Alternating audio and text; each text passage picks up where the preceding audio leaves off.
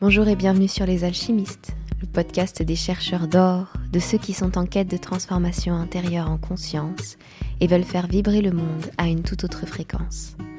Je suis Laura Cardozo, professeure de yoga et coach, et je t'accompagne dans cette belle aventure. Ensemble, on va explorer des enseignements du développement personnel, de spiritualité et du yoga. Des choses que j'ai expérimentées qui m'ont aidé à cheminer, à trouver du sens, à me sentir à ma place. Merci d'être là et bonne écoute. Alors, dans cet épisode, on va parler de journaling, qui n'est pas le bullet journal, qui n'est pas le journal intime. Mais qu'est-ce que c'est exactement le journaling? En fait, c'est une technique que j'utilise depuis euh, quasiment un an maintenant, depuis que j'ai commencé euh, mon propre coaching, en fait, depuis que j'ai été coachée. Et qui m'a permis vraiment d'aller observer mes pensées, de vous délivrer un petit peu tout le contenu que j'ai fait ici sur les alchimistes. Euh, voilà, il y a eu beaucoup de prise de conscience. Euh, et puis surtout, je trouve que c'est un outil qui me permet d'appliquer euh, ce que je vous propose ici. par exemple, la semaine dernière, on était sur comment faire les bons choix. Bah, il m'arrive tout simplement de poser les choses dans mon journal pour faire du journaling et puis, euh, et puis de prendre ma décision en fonction des techniques que, je vous ai montrées ou alors tout simplement d'utiliser le modèle de, de Castillo grâce au journaling, etc., etc. Mais bref, on va prendre le temps de développer un petit peu plus ce que c'est que le journaling et euh, surtout ce que ça n'est pas. En soi, le journaling, c'est quand même assez large, ça s'adapte plutôt bien à ce que vous, voulez en faire.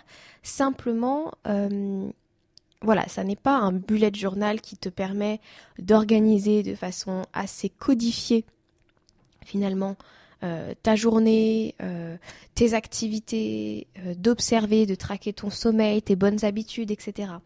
Il n'y a pas de, il a pas cette notion de, on va dire, d'organisation dans le journaling. Et puis il n'y a pas non plus cette notion de journal intime où on ne fait que déposer et raconter sa journée. Ça pourrait en faire partie, mais ça n'est pas uniquement ça le journaling. Pour faire du journaling, en soi, vous avez besoin d'un cahier et euh, d'un stylo, ou alors simplement peut-être d'un ordinateur et puis pouvoir taper sur, euh, sur Word, par exemple. Mais c'est vrai que moi, j'apprécie beaucoup le fait d'avoir un, stylo euh, et un carnet pour pouvoir déposer les choses dans la matière. Donc finalement, toutes les personnes qui apprécient euh, les carnets, l'écriture depuis longtemps, je pense vont apprécier cette, euh, cette façon de travailler, euh, de faire le travail sur soi et de, de déposer un petit peu les choses. Alors comment moi je l'utilise? Je l'utilise pour observer principalement mes pensées. et puis pour poser des intentions dans ma journée, pour faire tout un travail de développement personnel que je trouve extrêmement intéressant et qui surtout va cadrer mon mental et mon mindset, donc mon état d'esprit pour la journée qui va m'aider à, euh, comment dire, me focus, me concentrer sur les choses essentielles que je veux vivre dans cette journée, sur les choses essentielles que j'ai envie d'observer dans cette journée, et puis peut-être faire le point en fonction du moment où je l'utilise. Par exemple, si je l'utilise le matin, c'est vraiment là, comme je le disais, pour faire le, ouais, faire un, focus sur ce qui va compter dans ma journée, poser des intentions, etc. Et puis si je l'utilise le soir, c'est plutôt pour faire un bilan, euh, peut-être des pensées que j'ai eues, euh, de, des événements qui se sont passés, comment je les ai vécus, euh, comment ça aurait pu être différent, qu'est-ce que j'aurais pu choisir comme pensée, etc. Donc clairement, je l'utilise. je vais vous donner quelques techniques comme ça.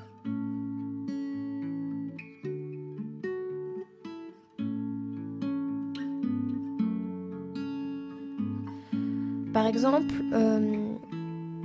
J'aime bien me lever le matin et puis écrire euh, une circonstance.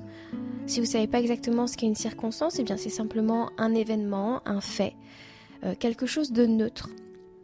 Et ça, on le voit euh, très très rapidement dans ce podcast grâce à l'épisode sur le modèle de Brooke de Castillo. Et donc je vais noter une circonstance, un fait dans ma journée et j'observe toutes les pensées que j'ai par rapport à ça.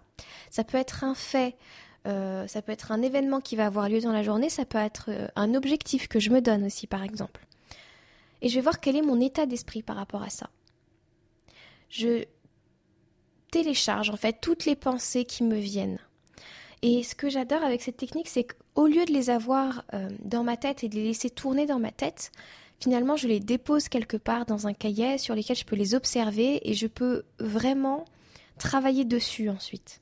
Et je travaille dessus justement avec le modèle de Brooke Cassio. Si je ressens qu'il y a une pensée, par exemple, qui est très très forte et qui intuitivement je sens qu'elle va pas m'aider, qu'elle sert pas mes plus grands dessins pour euh, passer un bon moment ou pour atteindre mon objectif, je vais la regarder et je vais faire le modèle de Brooke Cassio, c'est-à-dire que par rapport à cette circonstance, j'ai cette pensée, et quand j'ai cette pensée, quelle émotion je ressens?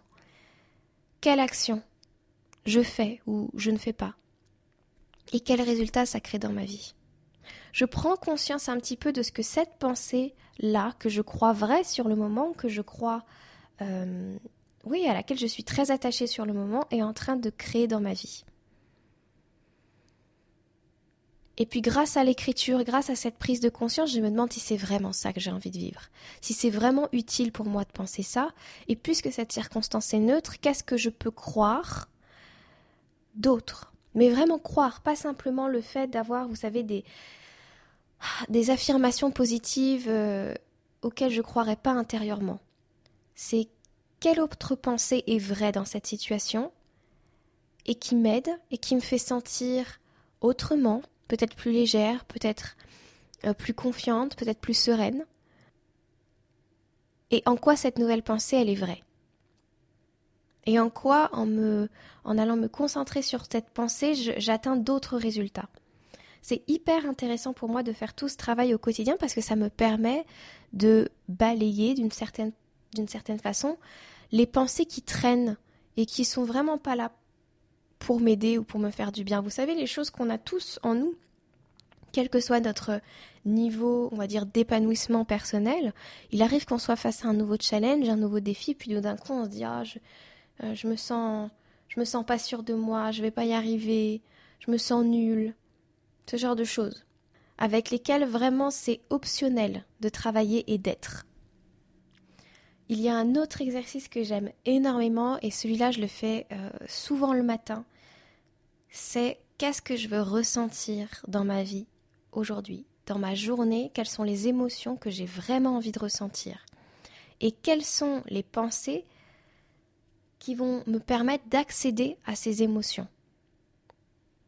Ça, ce type d'exercice me permet vraiment de me rendre compte que, au-delà des circonstances, au-delà des personnes, ce qui compte, ce sont mes pensées. Qu'est-ce que moi je vais penser à tel moment pour me sentir bien?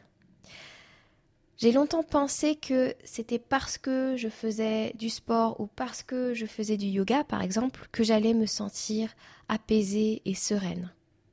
Or, je peux déjà me sentir apaisée et sereine grâce à mes pensées, grâce à ma manière de percevoir la vie, de percevoir les choses.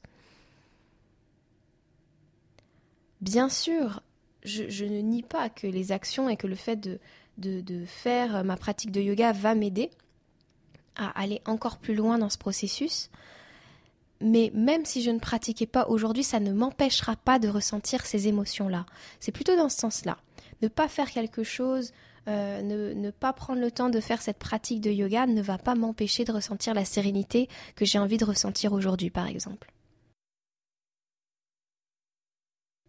Et puis, il y a évidemment un exercice qui est un petit peu euh, universel, que vous fassiez d'ailleurs un bullet journal ou ou euh, un journal intime, souvent cet exercice, on va le retrouver, c'est l'exercice de la gratitude. Et moi, j'adore ça. c'est vraiment un exercice que je peux faire tous les jours, que je peux faire le matin, que je peux faire le soir, euh, parce que ça me met dans une vibration particulière, dans une énergie particulière pour la journée. Euh, effectivement, mon état d'esprit, lorsqu'il est branché gratitude, bah, j'ai l'impression de profiter un petit peu plus de ma journée, de profiter un petit peu plus de ma vie, euh, d'apprécier chaque chose qui se déroule et qui se passe. Et donc j'ai appris à aller vraiment en détail euh, dans mon écriture sur la gratitude. Euh, c'est pas simplement merci le soleil, merci, je sais pas, merci les élèves qui sont venus à mon cours. je vais vraiment dans des choses beaucoup beaucoup plus. C'est pas qu'elles sont plus profondes, mais je vais même dans les petits détails, les petites choses, etc., pour passer du temps avec cette émotion de gratitude quand j'écris et vraiment la ressentir s'infuser dans mon corps. Et là encore, c'est vraiment une émotion magnifique. Et puis, c'est un travail que je fais depuis très longtemps et que je propose à mes élèves d'ailleurs en yoga depuis très longtemps. Le travail de la, de la gratitude, mais surtout le travail de laisser les émotions infuser dans le corps. Vraiment d'aller observer ce qu'elles euh, viennent faire chez nous. Et donc, quand vous commencez la journée, par exemple, avec de la gratitude, ou quand vous commencez la journée en préparant vos pensées pour euh, ressentir de la joie, de l'excitation, en fait, en trouvant les pensées qui vous donnent cette, émotion, vous vous rendez compte que l'émotion, elle est disponible à chaque instant et vous pouvez l'infuser dans votre corps à chaque instant aussi. Donc c'est quelque chose que, voilà, j'adore me mettre dans ces états euh, émotionnels pour la journée ou pour la soirée. Et pour le soir, pareil, donc j'ai plein d'exercices à vous donner aujourd'hui. J'ai l'exercice de la leçon du jour. On passe pas tous les jours euh, des journées comme on les souhaiterait. Et parfois c'est le cas, et parfois euh, on a quand même des leçons du jour à la fin de la journée, mais parfois l'état d'esprit, il a beau être là, on arrive face à quelque chose qui peut-être... Euh, oui, qui peut-être nous désarçonne un petit peu. Et j'aime bien aller voir quelle est la leçon du jour dans ça. Qu'est-ce que sur le moment je n'ai pas vu parce que peut-être mon système nerveux, mon corps euh, s'est affolé, a ressenti de la panique, etc. Et tout ça c'est absolument ok, c'est tout à fait normal et, et j'accepte ces émotions-là aussi dans mon quotidien. Simplement, maintenant que j'ai apaisé mon mental, que l'événement a eu lieu il y a quelques heures par exemple, quelle est la leçon? Pourquoi ça se présente à moi? Qu'est-ce que je peux apprendre de ce moment-là? Pareil, ça fait partie des choses où, quoi qu'il arrive dans sa journée, en fait, on finit par en faire quelque chose euh, de positif, une graine de sagesse, un apprentissage, qui est peut-être encore théorique parce que ça reste sur le papier, mais qui nous prépare à peut-être une prochaine fois où une situation du même genre se présenterait. Comme on a déjà compris la leçon, on est un peu plus à même de se proposer une nouvelle réaction, de se proposer une nouvelle compréhension de l'événement. Et je trouve ça, ça vraiment génial. Et puis enfin, dernier exercice, c'est vider son sac. Ça, c'est un exercice que j'adore, euh, qui vient de... Euh, euh, oh là là, j'ai plus son nom.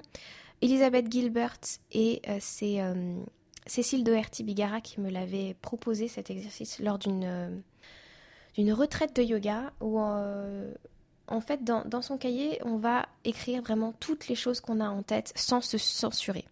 C'est vraiment, vous voilà, vous videz votre sac, vous êtes en colère, vous écrivez tout ce qui vous met en colère, vous écrivez les insultes, euh, les choses que vous ne diriez jamais à personne, mais vraiment vous, vous videz votre sac, vous laissez les choses sortir, vous, libérez euh, les pensées, les émotions, euh, les, tensions dans le corps, vous libérez vraiment tout ce qui est présent par l'écriture. Ça peut être ça pour la tristesse, ça peut être ça pour euh, votre journée tout simplement. Vous pouvez même avoir passé une excellente journée et puis en fond, en fond de tâche, on va dire, un petit peu comme sur les ordinateurs, en exécution à l'arrière, vous avez une pensée qui tourne, vous avez quelque chose qui vous agace, que vous voulez pas aller voir. Et eh bien justement, c'est le moment de vider votre sac et d'aller le voir et d'aller observer ce qui se passe. Et puis peut-être reprendre quelques phrases qui sont sorties, les souligner après avoir vraiment vidé votre sac et observez si vous pouvez là encore faire un modèle de Brooke Castillo par exemple.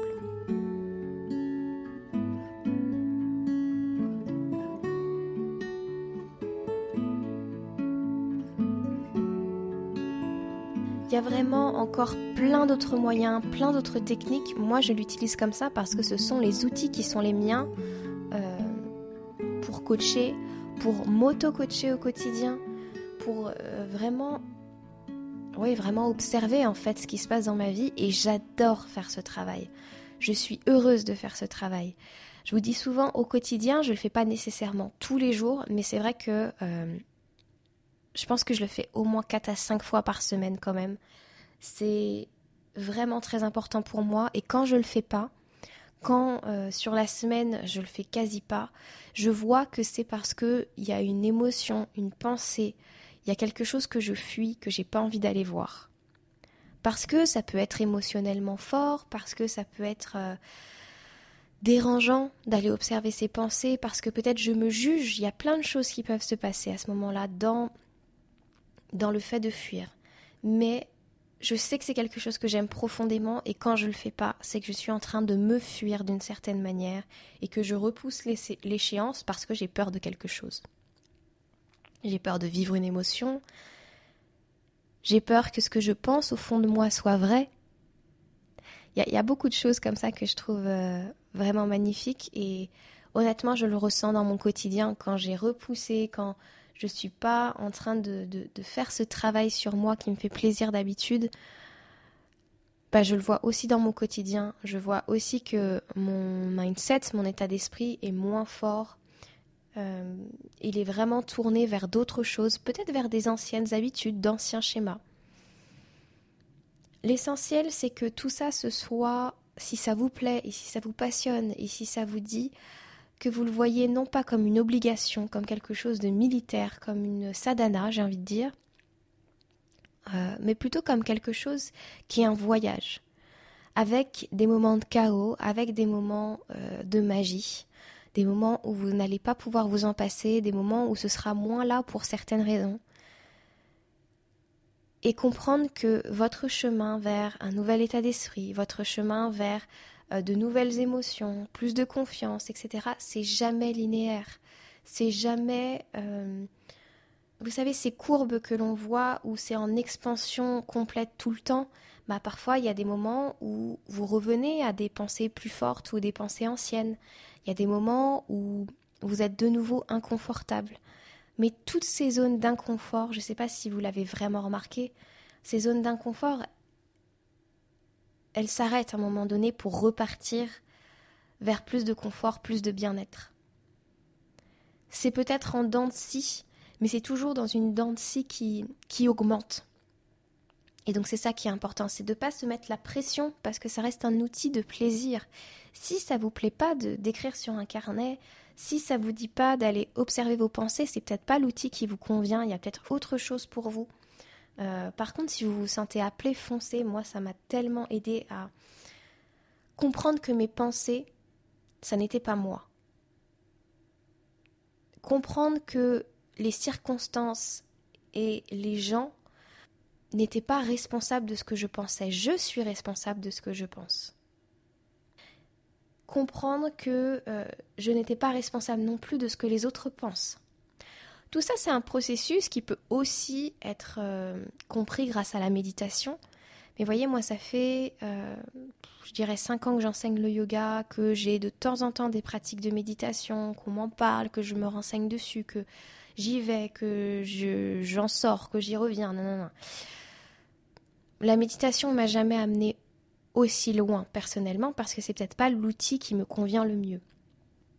Là encore, c'est à chacun d'aller trouver ce qui lui plaît. Et puis dernièrement, euh, j'essaye une nouvelle technique. Alors vraiment, je l'essaye et surtout, je l'essaye dans un autre cadre, mais ça peut être très intéressant pour vous aussi. Euh, si vous aimez la voix, si vous aimez les audios, si vous aimez votre voix, parce que je sais que ça peut être un petit peu dérangeant.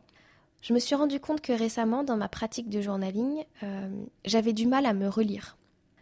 pas parce que j'écris mal, mais parce que voilà, euh, j'écris beaucoup, beaucoup, et puis par moments, je fais pas l'effort.